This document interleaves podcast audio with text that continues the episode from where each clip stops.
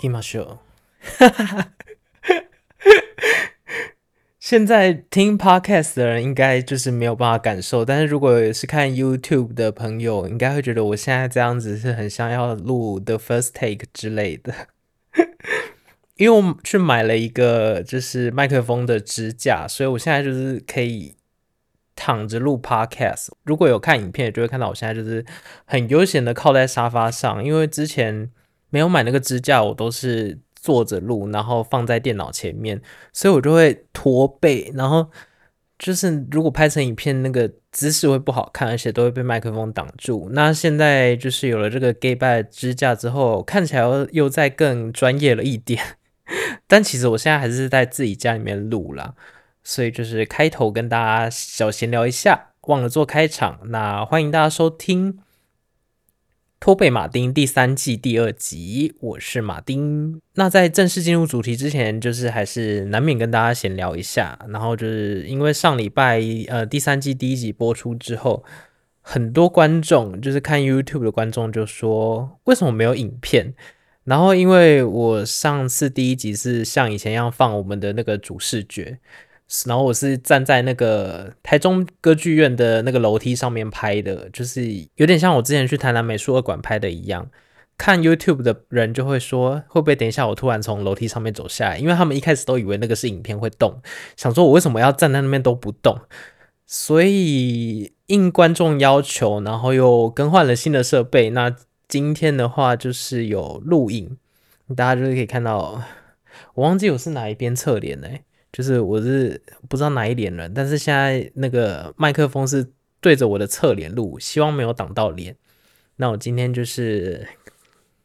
可以躺着跟大家聊天了，变得很悠闲。那说到台中歌剧院呢，我这礼拜要去台中玩，呃，播出的时候我应该回来了，就是刚好因为有朋友要结婚，然后要去参加婚礼。所以我大概回一年去台中了吧，算是快闪啦，就是去吃个喜酒就回来了。因为这次主要是参加婚礼，所以可能参加婚礼之外不会排太多额外的行程，可能就走走看看，然后就随意拍个影片这样子。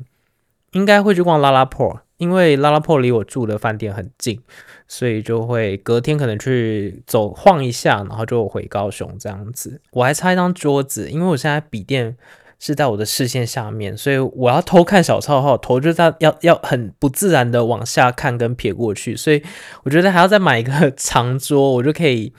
你知道有一个小抄可以放在上面，然后我就会有一种坐在桌子前面的感觉，所以我今天就是暂时拿我的手机当小抄。那今天就是要来跟大家聊距离感这件事情。那说到距离感，不晓得大家是不是一个会保持距离感的人，或者是怎样算是让你不舒服的距离？还是你有遇过什么经验，让你觉得不知道怎么面对很有距离感的人？那我们今天就来深入的探讨一下。那关于距离感这件事情啊，我先想举一个亚洲的例子，例子，例子。那大家都知道，日本人是很注重隐私的民族嘛，然后他们人与人之间也唯有维持一定的距离。要以实体来讲的话，就是人与人少于五十公分的距离的话，就是会让人很紧张。这是有一个实体的数字哦，就是你只要太靠近他少于五十公分的话，他们就会开始觉得不安。那除了有形之外呢，无形之中呢，即使你跟日本人很要好，你还是会觉得。好像跟他隔层纱，摸不透的那种感觉，所以日本人相对而言算是一个会比较有距离感的一个民族。那反向一点的话，应该就是欧美国家了，因为他们就是比较擅长跟陌生人攀谈嘛，那也比较勇于表达自己的意见，所以算是举两个比较极端的例子啦，就是一个有距离感，然后一个比较没有距离感这样子。那我们拉回日本，就是根据有一个网站啊，叫做 J-Pop。日本集合应该是这样念啦，就是 J A P H U B J Hub 日本集合。根据他们的报道，他们是说日本人在谈恋爱的时候有五大特征，这五大特征就可以显示他们就是一个比较爱保持距离感的人。那我这边就是举两个比较有趣的例子来给大家听听。那完整版的话，大家可以自己去 J Pop 的网站查这篇文章。那这个网站就写到第一个就是超小心追求，就是还没有在确认关系前的互动啊，都会比较委婉或暗示，比较不会有那种就是冲很快或者是很明示的那一种。所以其实这个就扣回到日本人的读空气是差不多的意思。那读空气不知道有没有大家有没有听过这一个词？之前也有一个游戏叫做阅读空气，这个有点像是怎么讲啊？要翻给大家比较容易理解的话，就是察言观色的意思。那如果再讲难听一点的话，就是日本人其实都会读心术，他们讲求那种一个默契。不用讲话，只要感受到那个气氛，你就会知道说，哦，现在是什么该说，什么不该说。所以其实跟日本人沟通啊，他们不太会直接明白的承认或拒绝，但是他们只要讲出关键字，大概对方就会懂这个意思。比如说你要跟日本人约出去吃饭好了，那如果对方不行，其实通常日本人不会直接跟你说，哦，我不行。就是通常你只要跟日本人确认事情，他们不太会直接拒绝你，但是他讲出几个关键字，你大概就知道说，哦，他婉拒了，就他不会直接跟你说我不要这样子。然后另外一个例子是之前呃我住在日本的朋友讲的，其实跟之前传说的台北的一个传说很像，台北人会说下次再出来吃饭。大家潜规则就是会知道说，哦，这个就是一个呃 social 的话，不太会有人当真。所以如果我那个朋友就说，如果你在日本聚会玩，然后大家就说下次再一起出来玩，那如果你突然就是对大家说什么时候，那可能日本人就会傻眼，因为他们就会觉得脑袋就会打结，就会说，哦，这觉得这就是一个 social 的语言。那如果你在聚会上这样子问的话，可能你就是比较不会阅读空气的那一个类型。好，好像有点扯太远了，所以就是回归到他们用谈恋爱来引出日本人很有距离感这件事情是第一点，就是他们会很小心的追求，然后就是要确认、确认再确认之后，他们才肯真的表达出他们心意。那我觉得这个也是一个蛮有趣的点。那第二个有趣的点是，通常日本人只有假日才会约会，那我觉得这个也蛮妙的。后来才发现，就是日本人其实是个很注重隐私的。民族，然后他们通常做事情都很有一套的规则，所以比如说你要跟他约会，你可能要提前一两个礼拜约，就是说我们两个礼拜后下下个礼拜六，或者是下个礼拜六，不太日本人不太会有那种说什么哦，我们明天突然去吃个什么东西，日本可能会吓到想说。呃，明天是平日，我要上班，我下班还要跟你去哪里，就可能会吓到这样子。所以跟日本人邀约，通常是他们要提前一到两个礼拜约好，所以很少会有临时前一天才约的情形。情侣暧昧的人约会也是如此，因为他们也希望能保有自己的生活跟保有自己的空间。那我觉得这个如果是很黏人的人，应该就会蛮痛苦的。那以上就是我从这个网站举例。这篇文章举例两个特别的例子。至于为什么我会上面聊这些聊这么多呢？然后跟为什么今天会讲距离感这件事情呢？其实因为我本人就是一个非常有距离感的人。所以今天就要来跟大家好好谈谈这件事情，因为我前一阵子有在我的 IG 上面发一个文章，其实就是告诉大家说我这一次 Podcast 要录的主题就是距离感。当然，我那个问答没有写说是 Podcast，我就是问他说有什么关于距离感的故事可以分享，或者是你觉得不知道怎么跟有距离感的人相处，那都欢迎投稿。那我这边就举我自己自身的例子来讲好了。那从实体的开始讲好了，公众场合的距离，比如说搭捷运，如果捷运上面不是尖峰时刻，尖峰时刻我就还能理解。但如果不是尖峰时刻，然后车厢都很空的话，如果有一个人突然靠得我很近，通常会有这种情况，就是那种呃长辈，比如说阿姨、伯伯，他们可能年纪比较大，就是我不知道年纪大会这样还是怎样，就是我常遇到的就是长辈。那长辈可能就是车厢明明就还很空，但是他就会故意靠你很近，有时候近到已经是快要脸贴脸了。那这时候我就会感到非常的不自在，所以这个时候呢，我就会离开，我就会走到别的地方去。反正车厢还很空嘛，你也就不用自己硬要跟他们站在一起，然后觉得很难过。所以举实体的例子的话，应该就是这样子。那在下面一个的话，就是聚会场合。聚会场合的话，可能因为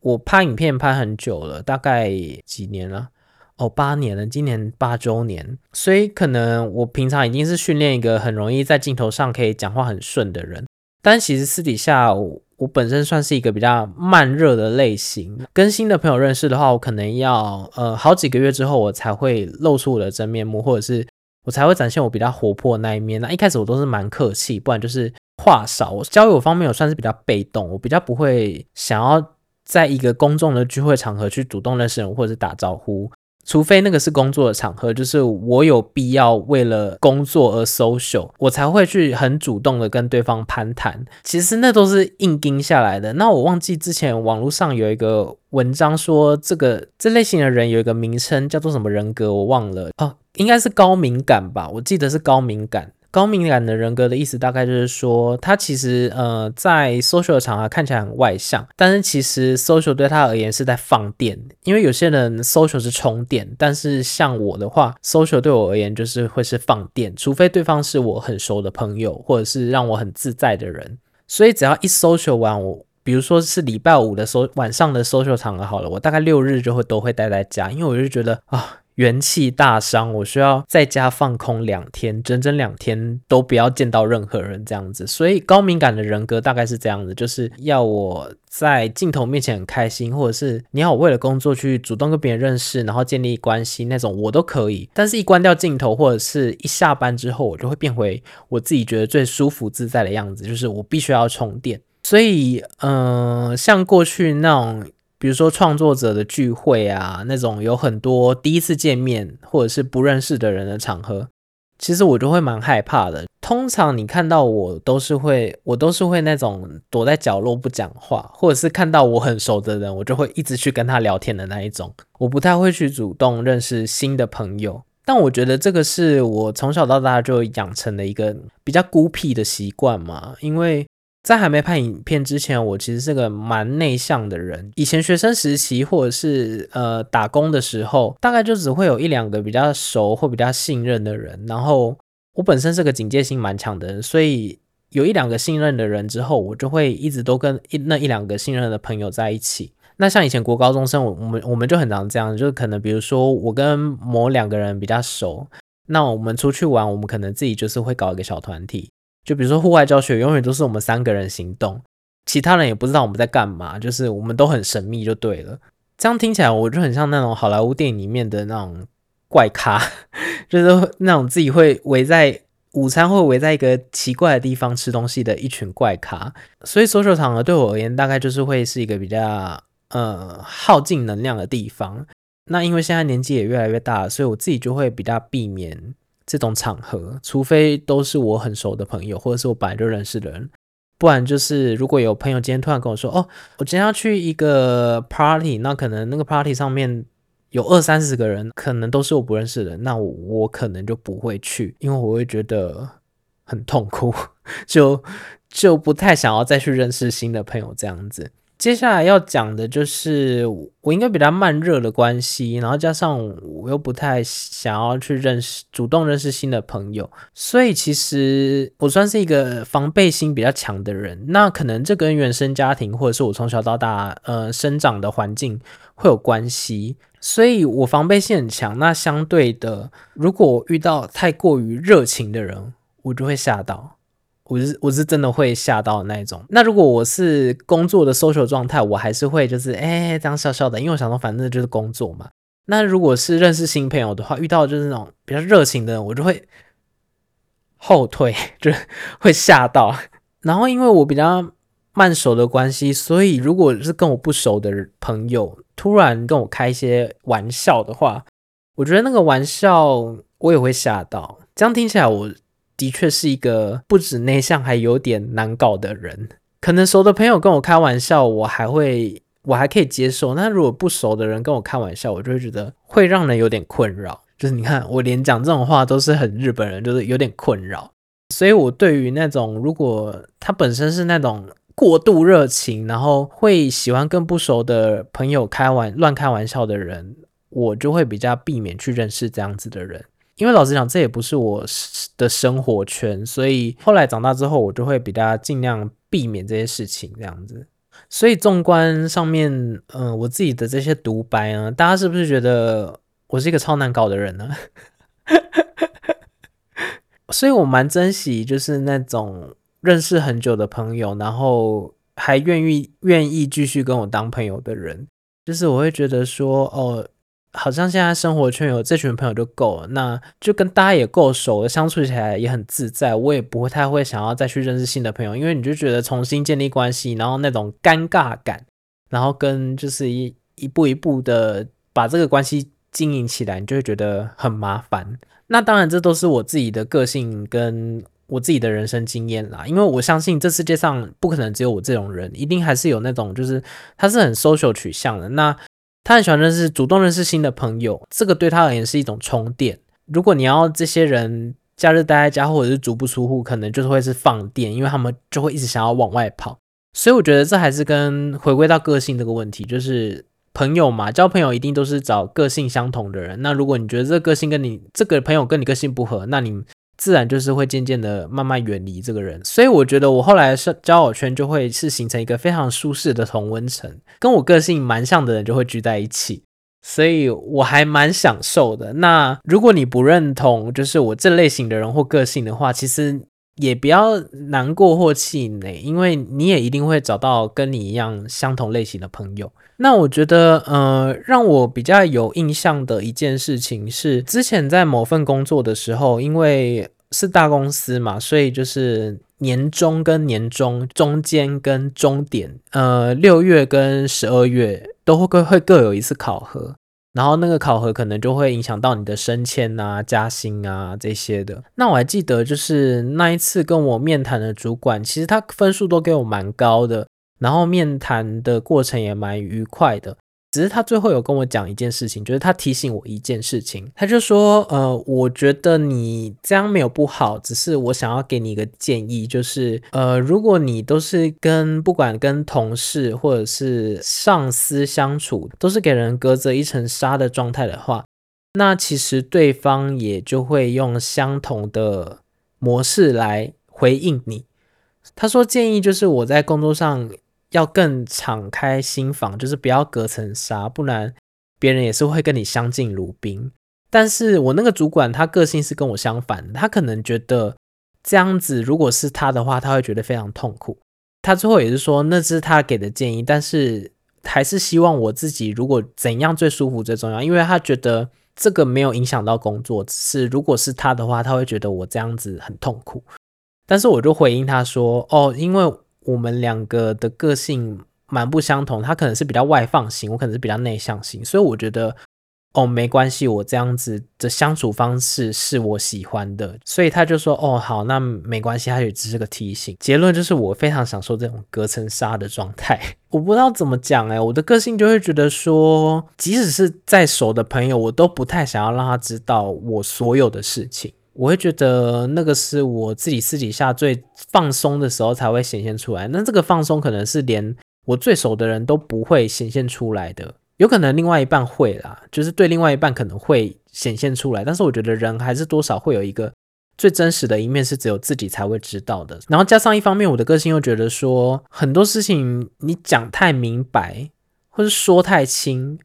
我就觉得不好玩了。这就是。呃，个性怪异的地方，我就觉得说，啊，你底牌就一次都露给大家，那嗯就不好玩了。而且我也觉得这样很危险，扣回前面那个防备心强的那一个点。所以那一次问答，就很多人问到要怎么跟有距离感的人相处。我只能说，因为我刚刚前面就有大概跟大家描述一下有距离感的人，他们内心跟他们相处模式大概是怎样。很明显，你就可以知道。这个就是我们习惯的相处模式，但是我懂那些在意的人的点，会是觉得说，你这样子给人家有距离感，你是不是不喜欢我，或者是我们是好朋友，我们应该要很开心，或者是要很热络这种。但是我必须要跟有这些疑问的朋友讲说，如果对方是你觉得很好的朋友，但是他给你太他给你距离感的话，其实有时候并不是他真的讨厌你或怎样，而是他的个性真的就是比较。社交恐惧，或者是他待人处事的方式就是这样，他比较有防备心。那这个没有办法，你就是只能慢慢一点一滴去跟他相处。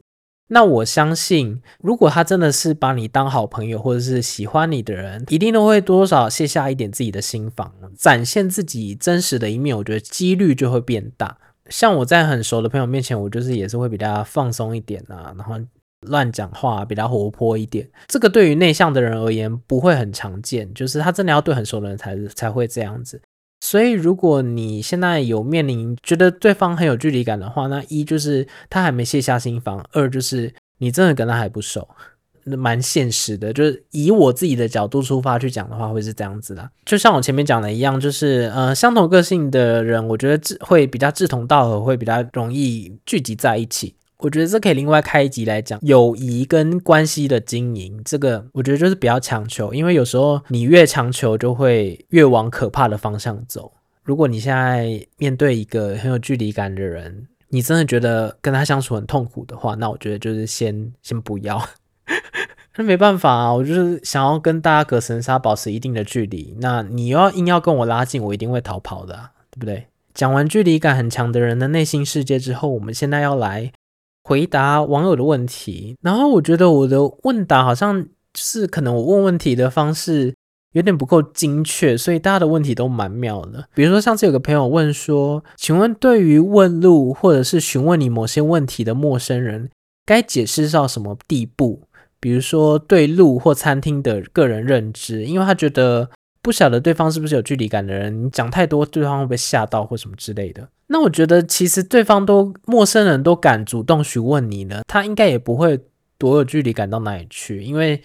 像我本身就是一个比较有距离感，跟私底下会比较害怕跟陌生人做出互动的人。所以，如果你要我主动去问路，或者是主动去问陌生人一些事情的话，我觉得需要提起蛮大的勇气的。那既然他都敢提起勇气问你了，那就代表说他真的很需要这个答案，或者是他真的在很危急的情况才会这样子。那我觉得要应对的情况就是你口头告知有解答到他即可。因为我如果有有些人是会很热情的说啊，你要不要就是我带你去，或者是。这附近还有什么什么什么，就会延伸很多东西。那我觉得就是，如果对方是陌生人的话，你就不要再跟他延伸，或者是你不要过度热情，说要带他去那个地方或什么的。我觉得他有主动问你在做，那他如果没有主动问你，就是达到告知的义务即可，这样比较不会吓到陌生人，因为你不知道他是内向的人或还是外向的人嘛。然后还有一个关于距离感的提问，他说：“您好，有好感的男生跟女同事一起庆生时。”把手放在女寿星的手上一起切蛋糕，但他说这是小事，没什么。但是我觉得这个已经不是有没有距离感的问题了，这个是他身体界限分不清的问题了，因为这已经有点性骚扰。如果对方觉得不舒服的话。所以我觉得还是要适时的让对方知道，因为有时候是真的对方不知道，这样会冒犯到别人。像如果是我，我就是一个如果没有问过我的情况下就碰触我，我就会吓到的那种人。但是应该是每个人都会这样子吧？我觉得还是要尽到告知的义务。就像前面讲的，他可能不知道。那如果他不知道，每个人都没有讲，然后都只是一直在心里觉得说他为什么会这样子，那你等于就是纵容这个朋友一直去乱摸别人。那他也不知道他到底错在哪，所以没有人要当坏人，他可能就会一直觉得这样是对的。因为我人生真的有遇过这种朋友，就他很多行为都很不妥，但其实没有人跟他讲啊。那他从小到大遇到的朋友或家人都一再的纵容他，就是去做这些事情，那他就是会一直这样恶性循环下去。好，扯远了，就是你要让对方知道，不可以随便乱摸人。小延伸一个，就是之前我还记得我以前高中的时候，好像去西门町。那西门町以前都会有那种拉人去做脸或美容，就是要骗高中生钱的那一种。他们就是来拉客，什么都还好，就是他就是一直问你，那你就觉得很烦，那你就一直说不用不用，或者是就是赶快离开就好。那有一次我真的生气，是因为。我就走走走走走走走，然后那个阿姨又拿那个板子过来，然后又问我要不要做脸或什么之类的，我就不理他，我就说不用不用谢谢。然后他就一直问，因为通常第一次我都会礼貌性拒绝，如果他在问的话，我就会不理他，快速的离开。就没想到那个阿姨，她就抓住我的手，她就这样抓住，然后就说：“哎，你等等，听我讲一下。”那我就真的不行，爆炸，我就转过去说：“你。”为什么要这样碰我的身体？然后那个阿姨就是有点知难而退，就吓到，所以她就没有再继续问，就走了这样子。对，这就是一个小延伸，身体真的不要随便的乱触碰，礼貌性先询问这样子，不然其实都蛮没有礼貌的了。然后下一个朋友问说，完全不熟的同事一见面就开始问他的感情状态，他觉得超莫名其妙，直接哦，这个朋友也是蛮呛的，他就说他就直接回答说我们没有那么熟吧，看对方一脸尴尬的样子，他觉得很好笑。这个就是属于个性上比较没有距离感的人，他可能会觉得问你这些问题是要拉近距离，但殊不知他就是只是纯粹冒犯到你。有有的人讲话真的是比较我讲直接一点，就是讲话偏白目。那讲话偏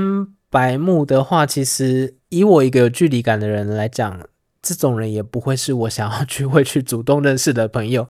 怎么办？我觉得我今天得罪好多人哦。对于陌生人讲话太直接的人，我真的也是会吓跑、落荒而逃的那一种。而且这种人还不少。我以前常常在那种就是一堆朋友聚会的场合，第一次见面哦，就真的是跟对方第一次见面，那他讲话真的就是我只能用尖酸刻薄来形容。你会觉得说，诶，我们今天第一次见面，呃，小姐，请问我我是跟你有什么深仇大恨吗？你讲话就是一定要这么的没有礼貌吗？那这种人的话，就是他的第一印象就让我那么糟了，那我可能就会觉得说我。我不会想要跟这个人当朋友，我就会远离他。那我觉得这种人的交友方式，就是他可能会觉得这样跟你拉近距离。相对的，这种人就真的是比较没有距离感一点，那就是很容易得罪人。因为有的人是可以这样子讲话的啊，有的像我这种比较难搞，我就会觉得说，他就跟你不熟，你是在乱讲什么话这样子，突然变很凶。我觉得这可以，也可以聊一集，就是很雷的新朋友类型，这也是也可以延伸，我觉得蛮有趣的话题哦，现在脑海真的浮现好多人的画面哦，啊，历历在目，都会觉得这种人真的一辈子都不会当朋友，顶多就会当脸友而已。然后就是我看他每天在脸书发疯，然后就是觉得，我可能就会跟我男朋友说，哎，你看那个人在发疯，你看他讲那个话。偶尔我也是会有这种八卦的黑暗面，但是我就会觉得说，私底下跟熟的人讲就好，但我不太会去公众评论这种事情。好啦，今天举的例例子都蛮极端的，然后因为毕竟我自己就是一个比较有距离感的人，我也没有想要就是让大家觉得说哦，这样是对或错，这其实没有对或错。那我会这样，我觉得就是因为。像刚刚前面讲的是我从小到大的生长环境，然后跟我的个性有关，所以最后还是希望大家就是可以找到彼此舒适的距离。呃，很有距离感的人可能也要去理解说，那种很外放、没有距离感的人，他们的行为模式是怎样。有时候他们真的不是有恶意，相反的，这些很呃很没距离感的人，应该也要去体谅一下说，说呃有距离感的人，他可能就是比较内向，那防备心比较强，但也是试图的去理解彼此的内心世界。这样子，那我觉得如果真的相处起来很痛苦的话，也就不强求，我们就再另外开一集聊友情这样子。好啦，如果你有关于有距离感的故事想要分享的话，也欢迎留言告诉我们。那最后也别忘了在 Apple Podcast 上面给我们五星好评哦。那我们的托贝马丁就下次见喽，大家拜拜。